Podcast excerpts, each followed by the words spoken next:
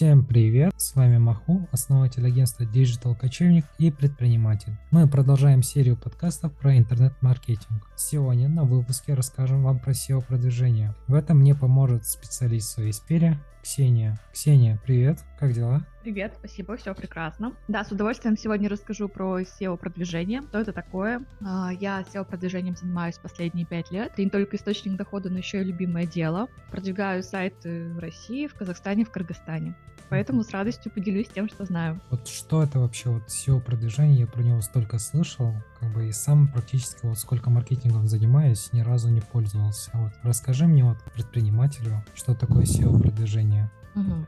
SEO-продвижение — это вообще игра на долгосрок. Ну, то есть SEO-продвижение прежде всего заинтересованы те бизнесы, те проекты, которые ну, всерьез долго решили заниматься этим видом своей деятельности, которую они выбрали. То есть, если у тебя есть какая-то гипотеза, а, бизнес-гипотеза, тебе ее нужно быстро проверить, то SEO э, в данном случае вещь ненужная. SEO как раз подключается на том этапе, когда у тебя уже бизнес надолго, знаешь то, что в ближайшие несколько лет будешь им заниматься. Как раз здесь необходимо подключать SEO-продвижение. Если дословно расшифровать, то это поисковая оптимизация сайта. Раньше SEO оптимизации были такие представления о том, что нужно что-то специальное на сайте написать, что такое особенное в его коде спрятать, сайт каким-то образом начинает подниматься в поисковой выдаче.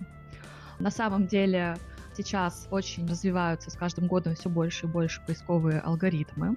Они становятся более умными, и как раз они в максимальной степени отвечают потребностям пользователя. То есть оптимизированный сайт — это прежде всего тот сайт, не только который в себе содержит специальные метатеги и прочее, другие атрибуты, но это прежде всего сайт, который удобен для пользователя, который дает ему необходимую информацию, которую он искал. Сайт, на котором удобно ориентироваться, удобно искать необходимую информацию, на котором удобно заказывать услуги и товары. То есть это все входит в понятие SEO-оптимизация сайта.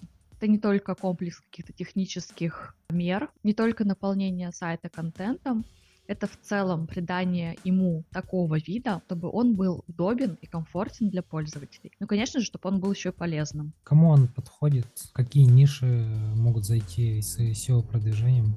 Ну, в принципе, это любая ниша, на которую есть поисковый спрос. То есть любой товар, любая услуга, которую ищу в поисковых системах в Яндексе и в Гугле, имеет смысл заниматься SEO-оптимизацией этого ресурса на котором продвигаются ваши товары и услуги. Ну, единственное, что мы помним о том, что SEO — это игра в долгую. Результат дает через 3, 4, 5, в некоторых случаях месяцев. А поэтому, если нужно быстро проверить какую-то бизнес-гипотезу, как я уже говорила, для этого используем контекстную рекламу, быстро проверяем спрос. Ну а если же уже все-таки определились э, с нишей своего бизнеса, то, пожалуйста, если есть спрос на этот вид товара, в Яндексе или в Гугле можно продвигать смело. Подходит ли вот SEO продвижение, допустим, для кофеин, для таких вот офлайн точек? Очень даже да. То есть не всегда, ну, иногда, да, допустим, кофейни выбирают по, может быть, по Инстаграму, да, по каким-то красивым картинкам. А, но есть ряд пользователей, которые прям ищут эту информацию в сети, в, со, ну, в смысле в поисковых сетях, в поисковых системах. В таком случае, конечно же, если ваша офлайн точка будет представлена в Яндексе, в Гугле, там есть еще вспомогательные прекрасные инструменты, Яндекс карты, например, Яндекс Бизнес, Google Бизнес, то это будет только плюс. Это будет источник дополнительного трафика. Ведь в чем прелесть SEO-продвижения дает нам бесплатный трафик, который не зависит от пополнения бюджета рекламного, например, да, то есть мы рекламируемся в контексте ровно до тех пор, пока у нас пополняется бюджет. Мы рекламируемся в соцсетях ровно до тех пор, пока пополняется бюджет. А если вы оптимизировали сайт, он вас занимает лидирующие позиции в поисковой выдаче, то эта уже история будет держаться довольно долгое время, а пока не появятся конкуренты, которые, например, попытаются обойти. Вот, то есть это не зависит от ежедневного пополнения бюджетов. Вы всегда будете на виду ваших потенциальных покупателей то, что ты сейчас сказала про кофейные точки, там салоны массажа и так далее, у которых там есть свой сайт, свой блог, который там в своем сайте ведут. Это больше характерно, мне кажется, для городов-миллионников, для больших городов, да? Если берем население с 300 тысяч, там, мне кажется, то все, оно не очень подходит. Или подходит?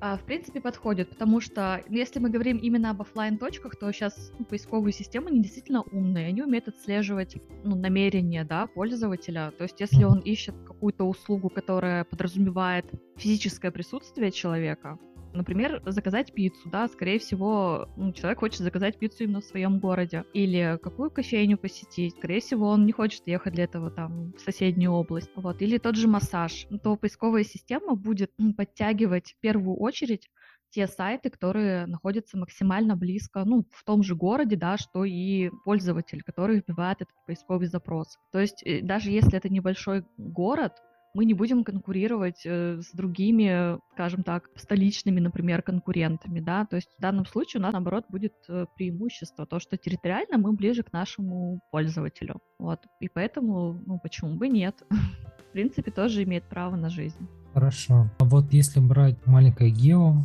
маленькие вот такие заведения, они как-то могут э, догревать пользователей, если там, допустим, а, Инстаграм, который запрещен в России, раньше делали рекламу в Инстаграме, потом люди там заходили в поиски, там заказать пиццу и так далее, видят просто первую поисковую выдачу, но ну, этого заведения нету.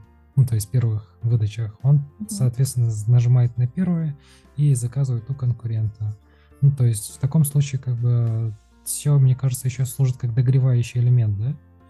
Именно в да, ты очень, очень хорошую тему задел, потому что, во-первых, далеко не все доверяют, далеко не все доверяют вообще рекламе, да. То есть uh-huh. у нас в рейтинге наших скажем так, уровня доверия, ну, мы все охотнее доверимся мнению, допустим, близкого друга, да, или mm-hmm. просто знакомого хорошего. А мы доверимся отзывам. И следующее, скажем так, по уровню доверия, это как раз поисковая выдача. И последнее по уровню доверия, это как раз будет реклама, потому что все люди прекрасно понимают, что а, заплатить за рекламу может кто угодно, и его будут показывать. И его нахождение на верхних строчках, да, рекламных, ну, далеко не всегда говорит о высоком уровне качества. Вот, в то время как если компания, если сайт оказался в поисковой выдаче на первых строчках, ну это значит, что как минимум компания вложила много сил для того, чтобы там оказаться. Она следит за контентом, она следит за отзывами, она следит за своей репутацией, вот. Ну и как минимум уже не будет предоставлять какие-то некачественные услуги, потому что все это не хочется терять.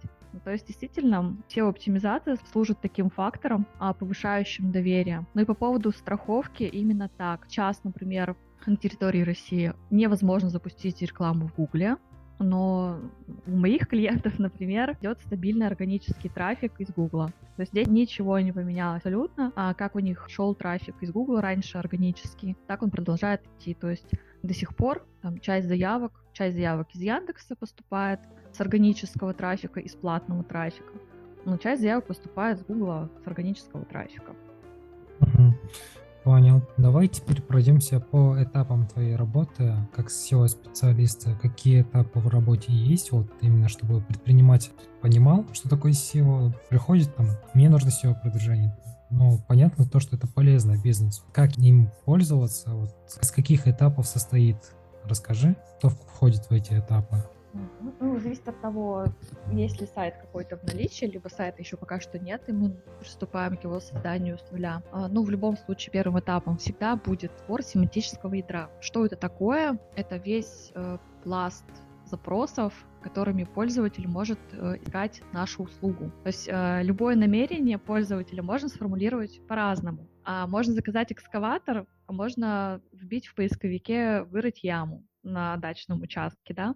То есть в конечном счете человеку нужна одна и та же услуга, но он формулирует это разными способами. Игра того, разума. Чтобы, ну да, то есть сколько в принципе людей, столько и формулировок. Uh-huh. И задача SEO-оптимизатора на этом этапе охватить максимальное количество формулировок. То есть подумать, как такой человек будет запрашивать, как человек другой профессии, ну, там, не знаю, другого пола возраста будет запрашивать. Рассмотреть вообще этот сторон с разных этот вопрос с разных сторон, максимально подробные все запросы собрать. В дальнейшем на основе этих запросов будут готовиться все оптимизированные тексты. То есть, если у нас какой-то ключ не использован на сайте, то, скорее всего, человек, вбивший такой запрос, к нам не попадет. То есть, все, что мы а, вместим у себя на сайте, по этим запросам мы будем видеть пользователей. Mm. Вот, это первый, а, самый масштабный этап работ. На основе всего семантического ядра формируется структура будущего сайта, либо корректируется структура уже существующего сайта. Вот. Ну и в дальнейшем это в основном работа с контентом, плюс э, технический аудит. На сайте все должно быть идеально, как с технической точки зрения, так и с точки зрения полезности и удобства навигации. Вот. Поэтому SEO-оптимизатор работает э, над всеми этими параметрами. Юзабилити, навигация, удобная перелинковка. Uh-huh. И дальше подключается этап внешней оптимизации – а, для того, чтобы поисковые системы решили, что наш э, сайт авторитетный, полезный, сторонние ресурсы должны ссылаться на наш сайт. Вот. Для этого в информационных порталах размещаются ссылки, ну, которые рассказывают о нашем ресурсе, о наших товарах и услугах. Также SEO-оптимизатор всегда работает с репутацией компании, это тоже неотъемлемая часть. Вот, то есть SEO это такой очень-очень комплексный подход для создания качественной упаковки бизнеса в интернете. Звучит все так э, масштабно, очень похоже на контекстную рекламу. Э, контекстная реклама примерно так же начинается, собирается семантическое ядро, потом это выгружается в рекламе, там, в директе, запускается реклама. Да, есть нюансы, то есть, например, если мы занимаемся контекстной рекламой, ну, по сути, э, действительно, цель и контекста, и SEO, конечная цель — привлечь потенциальных покупателей. В этом они совпадают. А, есть разница. Например, когда мы занимаемся сбором семантики для контекста, мы берем наиболее целевые горячие запросы, которые направлены именно на покупку. То есть мы видим, что человек уже решил значит, купить именно этот товар, и он прям ищет поставщика сейчас. Да, это будет наш целевой запрос. Когда мы говорим про SEO, мы можем а, собрать более широкую семантику. Мы можем собрать легко информационные запросы. Например, человек ищет а, как решить его проблему, каким способом, и мы можем еще на этом раннем этапе его привлечь э, на свой сайт и сказать ему, вот у тебя есть такая-то проблема, а у нас есть такое-то, такое-то решение. А, пожалуйста, приходи к нам, заказывай нашу услугу, мы решим твою проблему. Вот, то есть э, мы получаем аудиторию гораздо шире. А почему мы себе можем это позволить? Потому что мы не платим за каждый ключ, в отличие от контекстной рекламы, где за каждый переход а, нас э, тает потихонечку бюджет, да, за каждый переход мы платим. Э, все оптимизации можем себе позволить максимально широкое ядро, можем привлечь гораздо больше потенциальных покупателей. Ну, далее про сроки, да, контекстную рекламу можем запустить уже, уже завтра, да, если сегодня начали работу. А SEO это все-таки и на долгий срок, то есть э, а, первые результаты будут через 3-4 месяца, если сайт новый или если им совсем не занимались.